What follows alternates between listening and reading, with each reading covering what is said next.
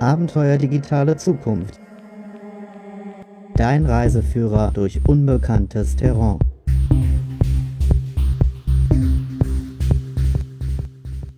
Hallo zusammen, mein Name ist Markus Klug. Ich begrüße dich am Mikrofon zur ersten Episode von der zehnteiligen Podcast-Serie Abenteuer digitale Zukunft. Gestern habe ich nach längerer Zeit mal wieder meine Mutter und ihren Freund besucht. Direkt gegenüber von ihnen wohnen meine Tante und mein Onkel. Und dann haben wir zusammen gefrühstückt. In meiner Familie ist es durchaus normal, dass auch zuweilen lauter und impulsiver über gesellschaftliche und politische Themen diskutiert wird. Und in diesem Zusammenhang kamen wir auch darauf zu sprechen, welche Folgen die Digitalisierung für unsere Gesellschaft haben könnte. Da fing plötzlich mein Onkel an zu weinen, was völlig ungewöhnlich ist. Und dann diese Sätze. Ihr seid in einer Welt groß geworden, wo ihr nicht direkt den Krieg miterlebt habt. Ihr seid mehr oder weniger im Wohlstand groß geworden. Und jetzt so meine Angst, endet diese Ära, wo ich mir doch so wünsche, dass es euch auch weiterhin gut geht. Selten habe ich meinen Onkel so gesehen. Das hat mich wirklich tief berührt. Ich sagte zu ihm, wie wütend es mich doch machen würde, dass in der Politik hierzulande aktuell so gut wie niemand darüber spricht, welche Lawine da auf uns zurollt wenn in der Zukunft vielleicht noch die Hälfte unserer Bevölkerung über einen Job verfügt und der Rest zusehen muss, wo er bleibt. Wenn die Folgen der Automatisierung so richtig sichtbar werden. Aber genau darin sehe ich meine Mission. Ich möchte dich davon überzeugen, als eine Person, die viel mit Kopf und Computer arbeitet, dass es an dir liegt, wie unsere Welt morgen aussehen wird. Unsere digitale Zukunft. Das fängt im Kleinen an. Ich möchte dir eine andere Perspektive aufzeigen, was den digitalen Wandel anbelangt. Und dafür Dafür musst du die Angst vor der digitalen Zukunft überwinden und zum Gestalter des Wandels werden. Wenn es nur eine einzige Botschaft in dieser zehnteiligen Podcast-Serie gibt, dann diese. Die Türen stehen weit offen für ein neues Denken und Arbeiten. Auch wenn du vielleicht glaubst, dass sich da draußen ein wirklich tiefer Abgrund auftut, deshalb werde ich dich in dieser neuen Serie auch immer wieder mit wirklich heftigen Gedanken und Szenarien konfrontieren. Denn nur so wirst du wach. Deutschland im Jahr 2030. Ich erinnere mich nicht mehr so ganz genau. Aber es muss, glaube ich, kurz vor der Bundestagswahl im Jahr 2017 gewesen sein. Damals wurde in den Medien viel über Rechtspopulisten, Terroristen oder Flüchtlinge berichtet. Die Medien waren voll mit diesen Themen. Damals wurde dagegen über den digitalen Wandel nur sehr wenig berichtet. Und wenn überhaupt ging es zu 90 Prozent um Technik, Beschleunigung und Effizienz und nur ganz am Rande um die gesellschaftlichen Folgen der Digitalisierung. Sehr gut konnte man das damals beispielsweise in der Automobilbranche sehen. Obwohl sich bereits schon damals abzeichnete, dass die Menschen in den Städten immer weniger Autos kauften, dachte man in der Industrie beim Auto immer noch in alten Kategorien und Modellen. Neue Software in alte Technikmodelle eingebaut. Dass diese alten Technikmodelle bald überflüssig sein könnten, war damals so gut wie kein Thema. Und so wie man sich in der Automobilindustrie daran festklammerte, beim Autobau immer noch Weltmeister zu sein, so klammerte man sich in Politik und Wirtschaft ebenso daran fest, in ganz Europa die niedrigste Arbeitslosenquote zu verzeichnen. Auch 2017 war daher noch zuweilen vom German Job Wunder die Rede. Damals täuschte dieses Denken allerdings massiv darüber hinweg, dass der radikale Umbau von Kultur und Wirtschaft, bedingt durch die Digitalisierung, bereits voll im Gange war. Viele Buchhandlungen schlossen ihre Pforten, Viele Zweigstellen von Banken wurden eingestellt. Auch die Löhne von Angestellten stagnierten seit vielen Jahren. Das Gefälle zwischen Arm und Reich wurde deutlich größer, auch in Deutschland, während der Anteil an zeitlich befristeten Stellen, Projektarbeit und sogenannten prekären Beschäftigungsverhältnissen global immer weiter anstieg. Mit der Digitalisierung wurde diese Entwicklung noch weiter beschleunigt und intensiviert, wobei sich bereits im Jahr 2020 deutlich abzeichnete, dass es für über 20 Prozent der Bevölkerung einfach einfach keine Jobs mehr gab. Denn Routinetätigkeiten konnten jetzt in vielen Fällen durch intelligente Algorithmen, Computer und Roboter ersetzt werden. Was damals ebenso stark unterschätzt wurde, war die Tatsache, dass längst nicht nur einfache, routinemäßige Arbeiten in den meisten Fällen automatisiert werden konnten, sondern längst auch akademische Berufe von dieser Entwicklung betroffen waren. Etwa Juristen und Manager, soweit ihre Arbeit damals als verwaltende und kontrollierende Aufgaben definiert wurden. Bis zum Jahr 2030 führte das zu einer radikalen Aufspaltung des regulären Arbeitsmarktes mit einer Arbeitslosenquote von rund 50 Prozent. Die Die Digitalisierung, und das unterscheidet sie von früheren industriellen Revolutionen, vollzog sich deshalb zunächst eher schleichend, weil sie Bestehendes effektiver macht. Im Jahr 2020 zeichnete sich dann allerdings die zweite Stufe dieser Revolution ab. Und dann ging alles ziemlich schnell. Denn nun ging es nicht mehr um Beschleunigung und Optimierung, wie auf der ersten Stufe, sondern um die Folgen der Zerstörung vorgefundener industrieller Strukturen und deren Ersetzung durch Neues das, was einzelne Entrepreneure und Unternehmen im Silicon Valley als disruptive Innovation bezeichnen. Eine Innovation, die in diesem Fall aber nicht nur einfach einzelne bestehende Technologien, Produkte oder Dienstleistungen verdrängt, sondern ganze Strukturen zunichte macht. Dabei ging es diesen Unternehmen von vornherein nicht um Wettbewerb, sondern um Monopolkapitalismus. Eine neue Form von digitaler Diktatur, in der ein paar große Tech- und Finanzkonzerne die ökonomische Herrschaft neu definierten und unter sich aufteilten. Diese Entwicklung war im Jahr 2030 bereits abgeschlossen.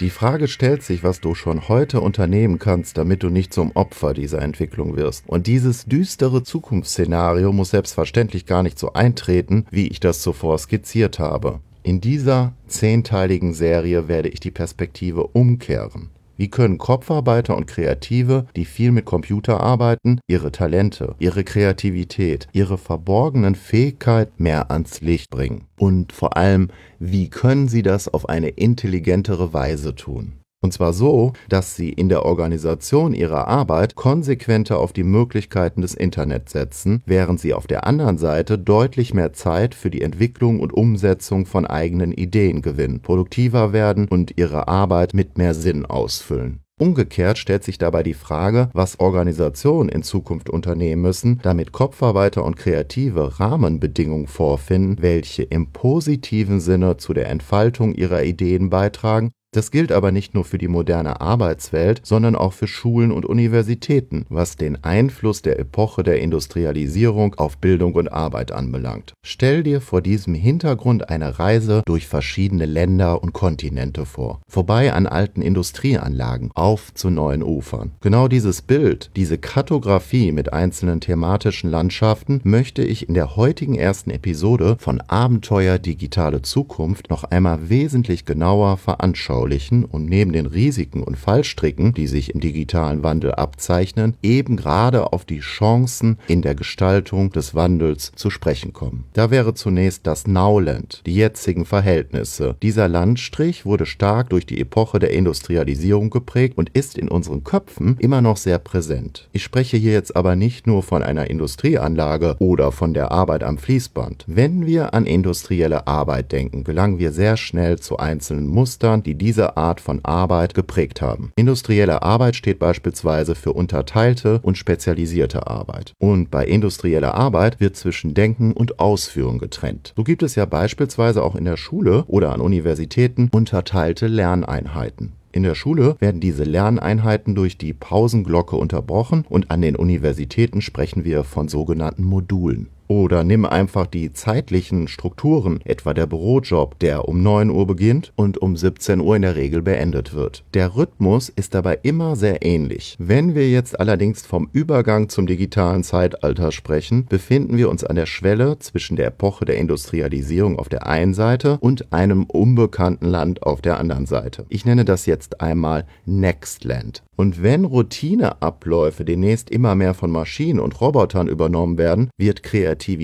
immer wichtiger. Das bedeutet auf der anderen Seite aber auch, dass nicht nur Führungskräfte in Zukunft mehr Verantwortung übernehmen müssen für diese Entwicklung, sondern eben auch Angestellte frei nach dem Motto, jeder Mensch ist ein Unternehmer, indem wir ähnlich wie ein Künstler ich sagen. Ja, ein Künstler übernimmt ja Verantwortung für sein Werk und das gilt dann so ähnlich auch in Zukunft für Kopfarbeiter und Kreative. Wir müssen also in Zukunft, ob wir das jetzt wollen oder nicht, mehr Verantwortung für unser Denken und Handeln übernehmen. Andernfalls bekommen wir nämlich ein Problem, denn in der Zukunft werden gute Jobs rarer. Und neben dem globalen Wettbewerb mit anderen Menschen kommen die Maschinen und Roboter verstärkt hinzu. Spätestens an dieser Stelle sollte klar werden, wieso die Unterscheidbarkeit der eigenen Leistung und der Mut zur Individualisierung in Zukunft so wichtig werden. Online-Unternehmer, Pioniere und clevere Wissensarbeiter haben diese Tendenz schon lange für sich entdeckt. Durch die Möglichkeiten, die uns das Internet in der Gestaltung unserer Arbeit heute gibt, müssen wir in Zukunft nicht mehr zwangsläufig als Angestellte arbeiten, sondern können unsere Ideen in der Form von eigenen Produkten auf eine ganz andere Weise umsetzen.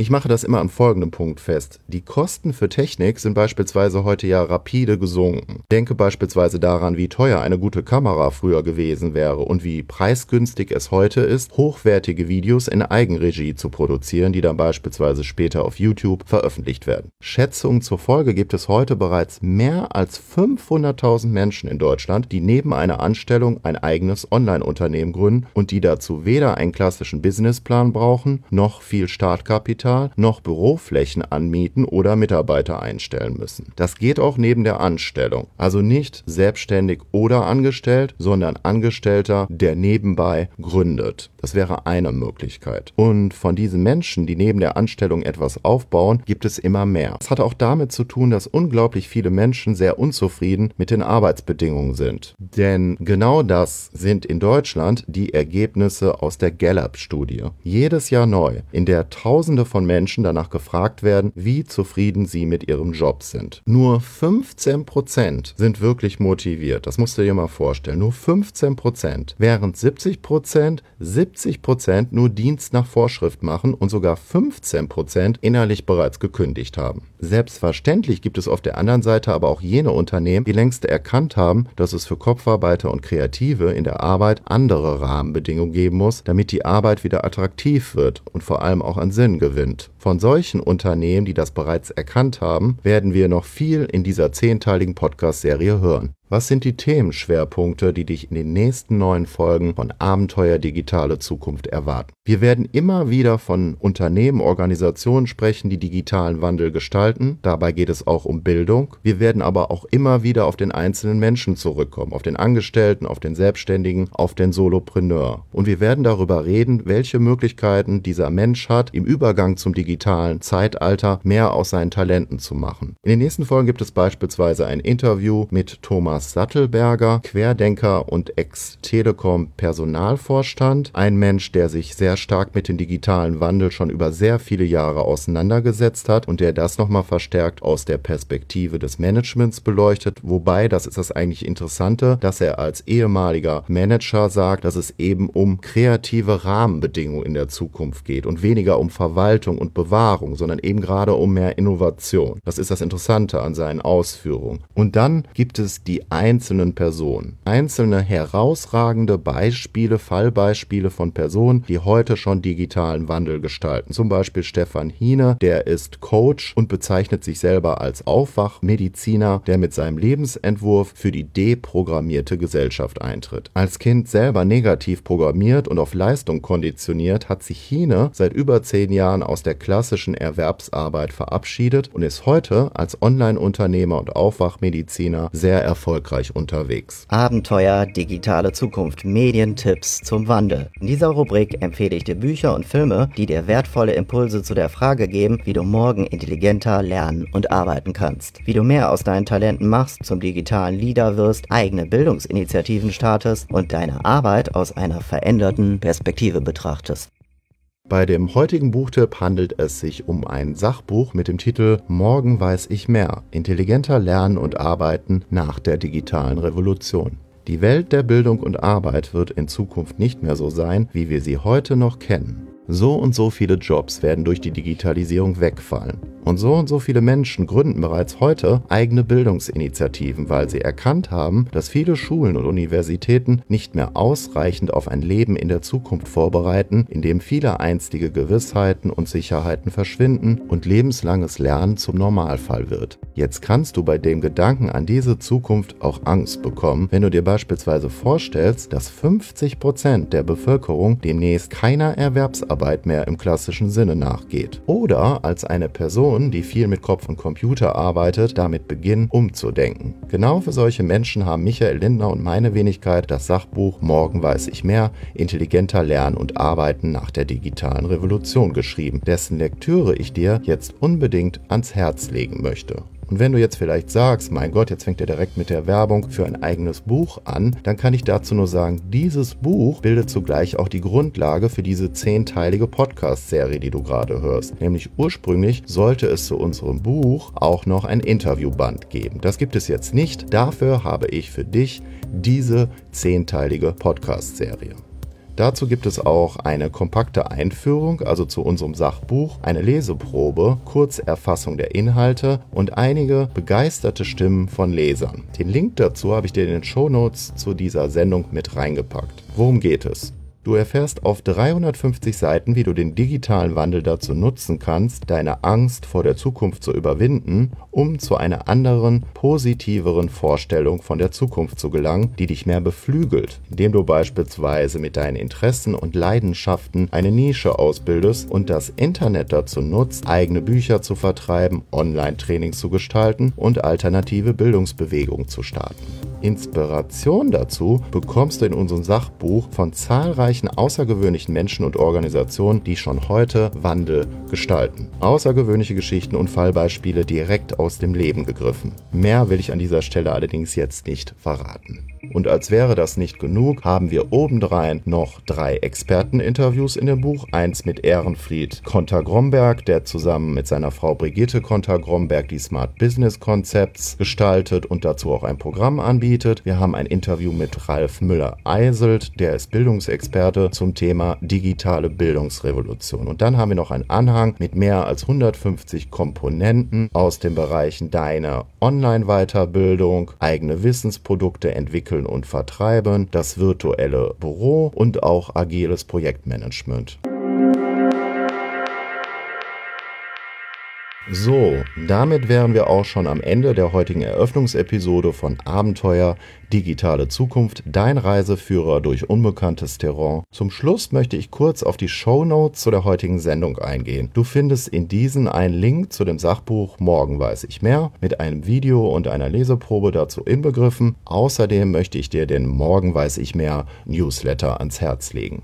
Der Newsletter bildet eine Ergänzung zu unserem Sachbuch Morgen weiß ich mehr, intelligenter Lernen und Arbeiten nach der digitalen Revolution. Bis zu der zweiten Auflage unseres Sachbuchs zu Beginn des nächsten Jahres, also Anfang 2018, erhältst du in dem dazugehörigen Newsletter zahlreiche Impulse und praktische Anregungen zu der Frage, welche gesellschaftlichen Folgen mit der Digitalisierung verbunden sind, welche größeren Veränderungen sich in Bildung und Arbeit abzeichnen und wie du als Kopfarbeiter und Kreativer die die Kraft des Internet dazu nutzen kannst, mehr Unabhängigkeit zu gewinnen und dein persönliches digitales Abenteuer noch heute zu starten. In regelmäßigen Abständen erhältst du kostenfreie Online-Beiträge, E-Books, Podcasts und Videos. Den Anfang macht ein E-Book mit 50 Komponenten, die dazu beitragen, dass du mit mehr Begeisterung lernst, deinen Arbeitsaufwand entscheidend reduzierst und eigene Ideen konsequenter umsetzt. Also, ich kann da nur sagen, trage dich einfach in den Newsletter ein. Es lohnt sich wirklich. Oder kommentiere diese Sendung. Das würde mich natürlich auch sehr freuen. Wenn dir diese Sendung gefallen hat, kommentiere sie einfach. Schreibe mir, was dir daran gefallen hat oder auch konstruktive Kritik deinerseits. Was fehlt dir? Was wünschst du dir für weitere Folgen, die nach den zehn ersten Folgen ausgestrahlt produziert werden? Es wird nämlich dieses Jahr auch noch weitere Folgen geben. So viel sei schon mal jetzt vorab verraten. Deshalb wünsche ich mir, dass du Feedback zu der Sendung gibst. Vielleicht auch Ideen mit beisteuerst, ja. Und die werden dann in den Folgen, die nach den ersten zehn Episoden jetzt in der ersten Serie ausgestrahlt werden, definitiv mit eingearbeitet. Das verspreche ich dir. Die nächste Ausgabe von Abenteuer Digitale Zukunft gibt es übrigens am Freitag, den 2. Juni. Das heißt, wir machen jetzt erstmal ein kurzes Break nach der ersten Folge. Dann aber gibt es die nächsten neun Folgen alle 14 Tage. Regelmäßig, immer freitags. Wir hören uns. Dein Markus Klug. Das war das Abenteuer Digitale Zukunft. Bleibe am Ball für die nächsten neun Folgen und empfehle diese Serie weiter. Es bleibt spannend. Erfahre schon heute, wie du brachliegende Talente endlich mehr entfaltest und nicht die falsche Abzweigung in der Zukunft nimmst.